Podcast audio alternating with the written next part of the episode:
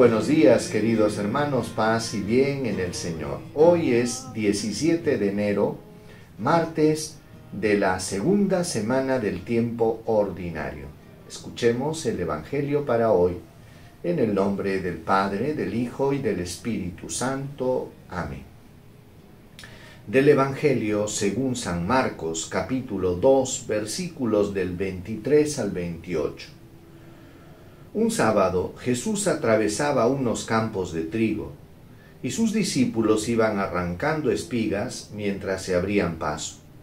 Los fariseos le dijeron, Mira, ¿por qué hacen en sábado lo que no está permitido? Él les respondió, ¿no han leído nunca lo que hizo David cuando él y sus compañeros tuvieron necesidad y sintieron hambre cómo entró en la casa de Dios en tiempo del sacerdote Abiatar y comió los panes consagrados, que sólo está permitido comer a los sacerdotes, y les dio también a sus compañeros, y añadió, el sábado se hizo para el hombre, y no el hombre para el sábado. Así que el Hijo del Hombre es Señor también del sábado. Palabra del Señor. Gloria a ti, Señor Jesús. Queridos hermanos, hoy el Evangelio eh, menciona un, un hecho que despertó en los fariseos muchas críticas para con sus discípulos. Dice que los discípulos estaban cruzando unos sembrados de trigo y los discípulos comenzaron a arrancar espigas y a comérselas. Los fariseos inmediatamente advirtieron de un problema que ellos estaban incurriendo en contra la ley. ¿Pero por qué? No porque estuvieran robando el trigo, sino porque era sábado.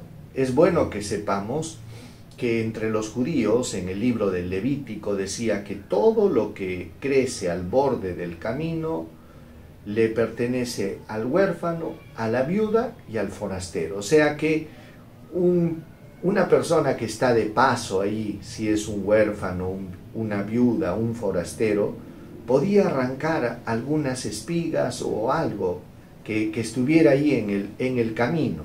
Y no era robar.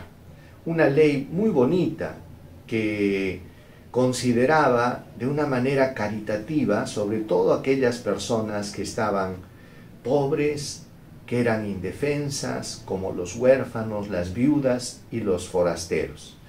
Una ley muy bonita. Entonces, ¿qué pasó? Que los fariseos no criticaban el arrancar el trigo, sino el que lo hicieran el día sábado. Porque para los judíos el día sábado no se podía hacer ningún trabajo. Aunque fuera este arrancar unos 20 gramos o 30 de, de trigo ellos estaban escandalizados. Y es que para, el, para los judíos, hermanos, el cumplimiento estricto del sábado era un elemento fundamental de su religión. Pero Jesús quería hablar de algo mucho más importante que eso, y es la caridad. La caridad fraterna que está sobre todo. Y fíjense, Jesús mismo menciona algunos hechos del pasado, tales como cuando David pasó necesidad y hambre, él y sus compañeros, y tuvieron que comer de los panes consagrados. Claro, en esa época no había Eucaristía, pero eran panes consagrados que sólo los sacerdotes podían comer. Y ellos saciaron su hambre. Y Jesús mencionaba este acontecimiento, ¿no? Y les decía, el Hijo del Hombre es dueño del sábado, es Señor del sábado.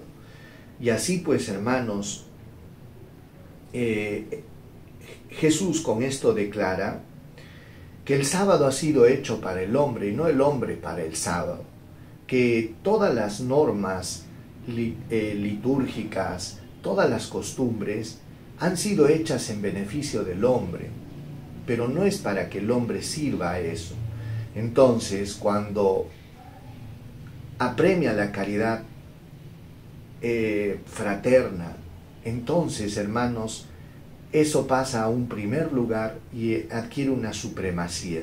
Por eso que es importante que nosotros, hermanos, no caigamos en el error de los fariseos, que eran muy celosos, meticulosos, cumplidores, pero se olvidaban de un aspecto importante de la religión, que era el amor al prójimo y el amor a Dios.